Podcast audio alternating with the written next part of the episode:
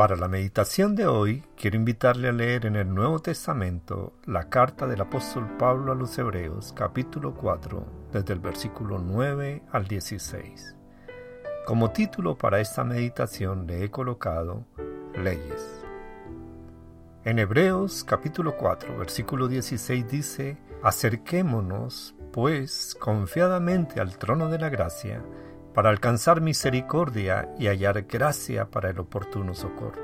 Hay leyes físicas, como la ley de la gravedad, que puede ser vencida por otras leyes. Por ejemplo, un avión tan pesado puede vencer la ley de la gravedad por medio de la ley de la velocidad y la ley de la aerodinámica. Hay leyes espirituales que también pueden ser vencidas por otras leyes. Por ejemplo, la ley del pecado fue vencida porque la ley del Espíritu de vida en Cristo Jesús me ha librado de la ley del pecado y de la muerte. Romanos 8.2. Hay otra ley que también vence la ley del pecado y es la ley de la oración. Y todo lo que pidieres en oración creyendo, lo recibiréis. Mateo 21, 22.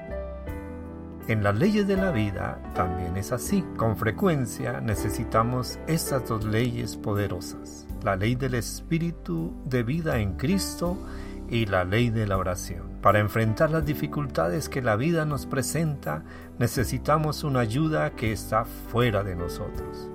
Como miembros del cuerpo de Cristo, esa ley puede a veces llegar de nuestros hermanos cristianos. Y dice la escritura en Romanos 12 del 10 al 13 estén listos para ayudar a los hijos de Dios cuando pasen necesidad. Y eso es maravilloso. Sin embargo, en definitiva buscamos ayuda de nuestro Padre Celestial.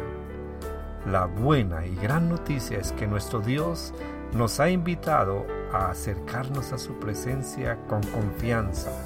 Acerquémonos pues confiadamente al trono de la gracia para alcanzar misericordia y hallar gracia para el oportuno socorro. Hebreos 4:16. En todas las ocasiones, la presencia de Dios en nuestras vidas es nuestro mayor recurso porque la ley del Espíritu de vida en Cristo Jesús me ha librado de la ley del pecado y de la muerte, y la ley de la oración, porque nos coloca en la misma presencia del Señor, allí en su gracia y misericordia encontramos la ayuda necesaria. Que la ley de la presencia del Señor y la oración no sea su último recurso en tiempos de necesidad, sino el primero.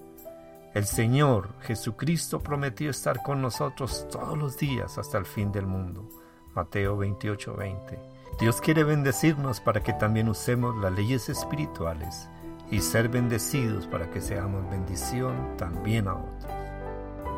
Les habló su hermano y amigo en Cristo, el pastor Juan López. Bendiciones a todos.